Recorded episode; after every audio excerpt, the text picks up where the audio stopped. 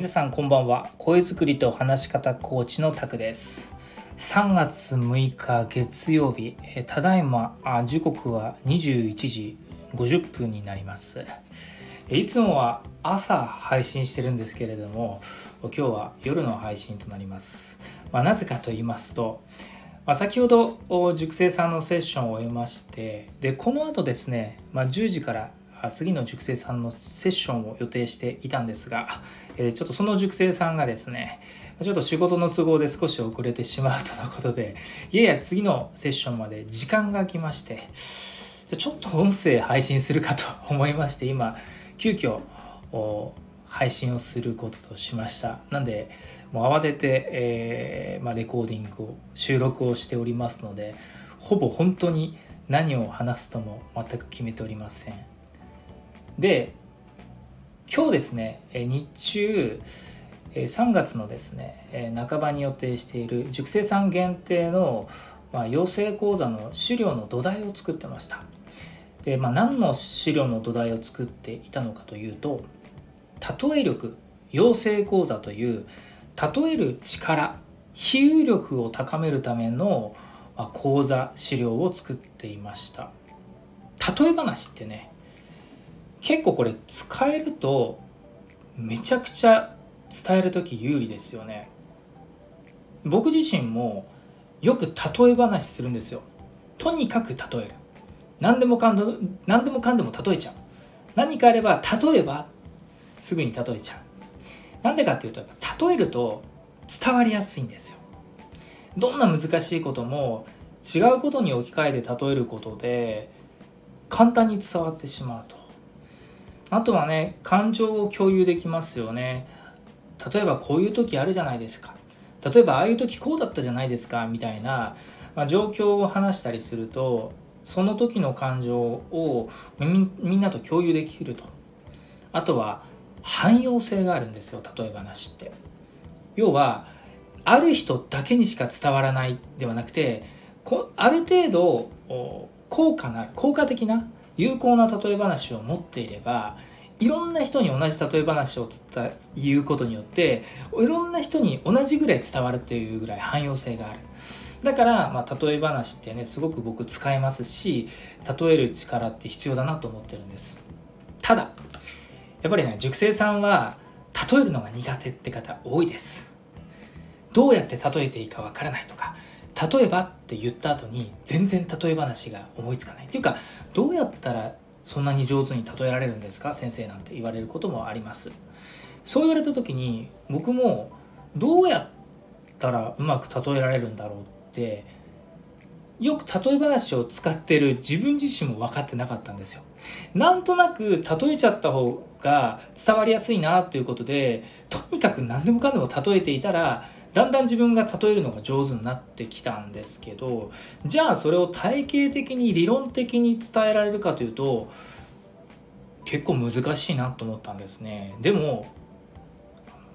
プロのコーチですから自分は例えられるけどその例え方を理論的に教えることはできませんっていうとねちょっとこれプロ資格だなと思っちゃうんでじゃあこれも理論的にどうやったら例えられるのかもうちょっと有効的な例え方っていうのを分かりやすく講座にして塾生さんにレクチャーしようと思って、まあ、講座をしようと決めたわけですね。でまあ3月の、まあ、半ばぐらいに開催しようと思うんですけど興味ある人いますか？って塾生さんに声をかけたら予想以上に反響が大きくて「いやぜひ参加したいです」っていう声が多くていやこれちょっともうやろうということに急遽なって。でももう残り2週間足らずですからね。はい。あの2週間切ってますね。3月の17日開催予定なんで。これをちょっと慌てて作ることになったみたいな感じですね。で僕なりにあの例えるってどうやって例える力を身につければいいのかなと思った時に、まあ、理論的にちょっと準備をしてみました。もちろんねあのこの講座資料結構本当に細かく手前味噌ですけどすごくね本当に分かりやすく順序立てて例え方の基本から応用実践まで作ってあるのでこれをこの音声講座で事細かに説明しきれませんが、まあ、ざっくり言うと例え方って2つあるんですよ。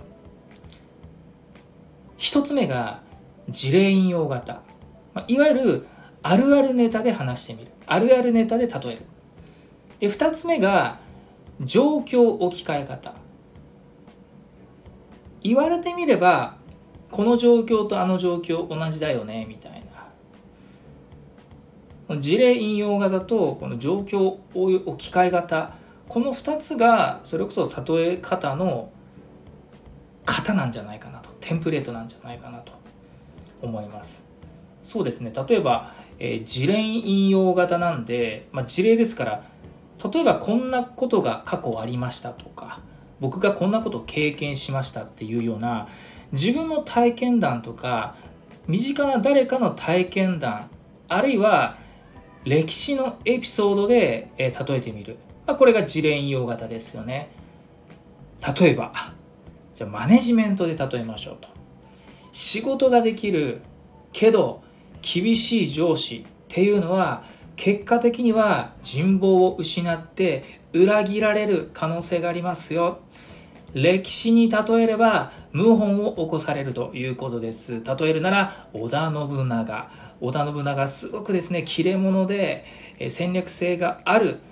えー、素晴らしい、えー、武将でございましたがあまりにも、まあ、厳しいですね。あの、まあ、部下といいますかね、えー、家来へのあ家来に対する対応によって、まあえー、謀反を起こされてで、えー、命を落とすというようになったわけですね。はい、えー、確か謀反を起こしたのは誰でしたでしょうか？僕も今ぶっつけで話しているので、えー、パッとは思い出せませんがそんな感じで歴史に例えてみると。とあ確かになと。厳しい上司は、えー、あまり厳しすぎると部下に謀反を起こされると。織田信長の事例で例えたらそうだなみたいな。分かりますよね？はい。確か明智光秀ですよね。織田信長の家臣の明智光秀がもう信長さんの言うことを聞いてられませんよ。突然謀反を起こして襲撃しちゃう。あまりにも厳しいと部下から反感買いますよ。っていうのを、まあ、本能寺の変で例えてみると。これがですね事例引用型。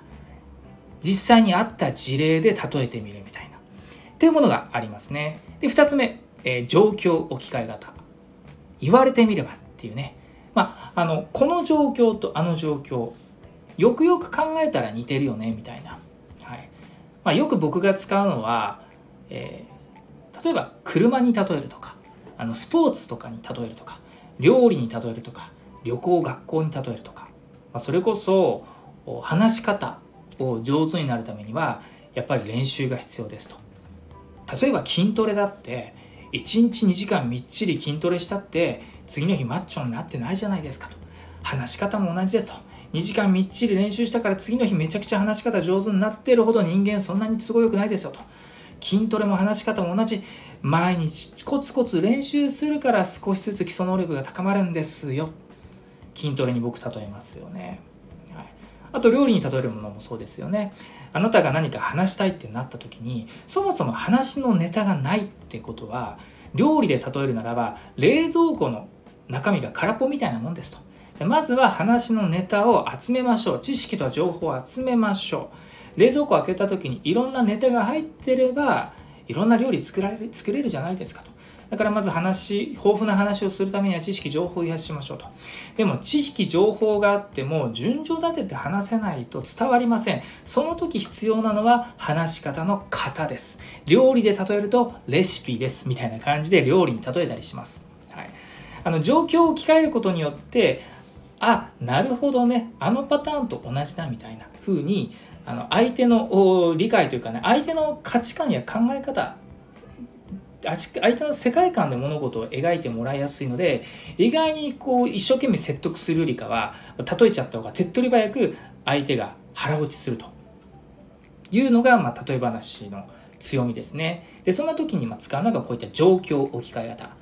車の運転に例えるとかスポーツに例えるとか料理や学校とか、まあ、あるあるネタというか、まあ、言われてみればああのこの状況とあの状況同じだよねみたいな。いうふうに、えー、状況を置き換えて例えるという方法がありますと。というようなことをですね 今日ずっとですね日中考えて、えー、講座の資料にしておりましたはいあの今ですねちょっと慌てて例え話をしてしたのでややおぼつかないところもあったかもしれませんが、まあ、皆様もねやっぱ話す時についつい例え話を使うこともありますしうまいこと例えられないなってこともあると思うんですけども、ま、大事なことはですねあの例えるのが苦手でも日頃から例える力を磨くためにアンテナを張っておくと。そして先ほどのようにあるあるネタとかねいろんなこう過去の事例とか状況これあることに置き換えたら同じだなっていうような似たような事例や状況っていうのを頭の中で在庫しておくと。いうことが大事ですね。で何よりもとにかく接続詞前置きで例えば言ってみる例えばって言った以上何かに例えなくちゃいけない。まあ、荒療状になっちゃいますけど、僕なんか結構例えばって言ってみちゃ、言ったらもう例えざるを得ないから無理やり例えてみるみたいな。たまに全然例えても相手がポカーンとしちゃってる場合があるんで、あ、これ例えミスったなみたいな。